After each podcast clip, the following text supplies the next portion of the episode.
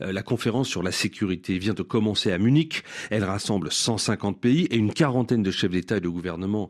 Euh, il est bien évidemment question de cette guerre en Ukraine. Euh, Bruno Darou pour le monde en question. En quoi cette conférence peut-elle faire avancer le débat sur les meilleurs moyens de sortir de ce conflit entre l'Ukraine et la Russie?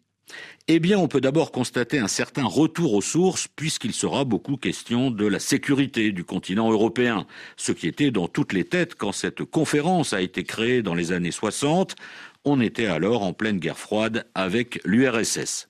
Depuis un an, la guerre en Ukraine a remis au cœur des débats cette question de la sécurité du vieux continent. Alors bien sûr, la Russie ne sera pas présente à cette conférence, mais on va beaucoup parler d'elle et de l'Ukraine, évidemment. Avec cette question, comment permettre à ce pays de résister à l'invasion russe, voire d'obtenir la victoire, et avec quel soutien dans le monde eh bien, sur le premier point, la réponse en fait est connue. Pour que Kiev l'emporte sur l'armée russe, qui dispose encore de nombreuses ressources mécaniques et humaines, il faudrait fournir beaucoup plus d'armes à l'Ukraine. C'est le sens des demandes permanentes du président Zelensky, et ce sera l'un des points de discussion importants à Munich. Les pays occidentaux ont-ils la volonté et les moyens de pousser encore plus leur effort de soutien à l'Ukraine? Faut-il passer à une économie de guerre?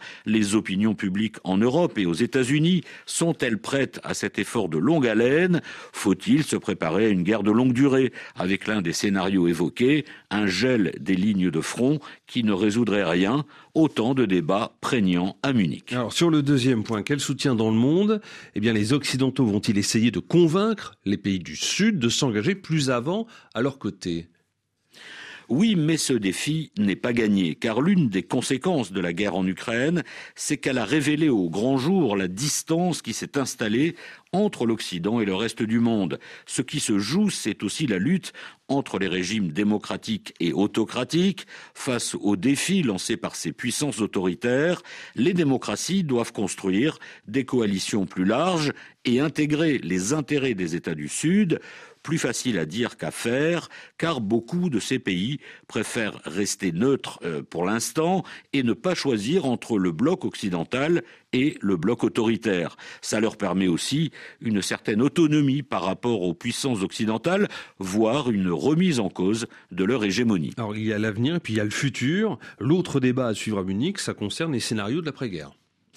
En effet, car si les Occidentaux, et notamment les Français, affirment désormais qu'il faut tout faire pour aboutir à la défaite de la Russie, il faut aussi se projeter dans l'après, ces fameux équilibres entre puissances qui doivent assurer la sécurité en Europe et donc envisager, comme l'explique depuis le début le président Macron, quitte à se faire rabrouer par certains, une discussion et même des négociations avec la Russie.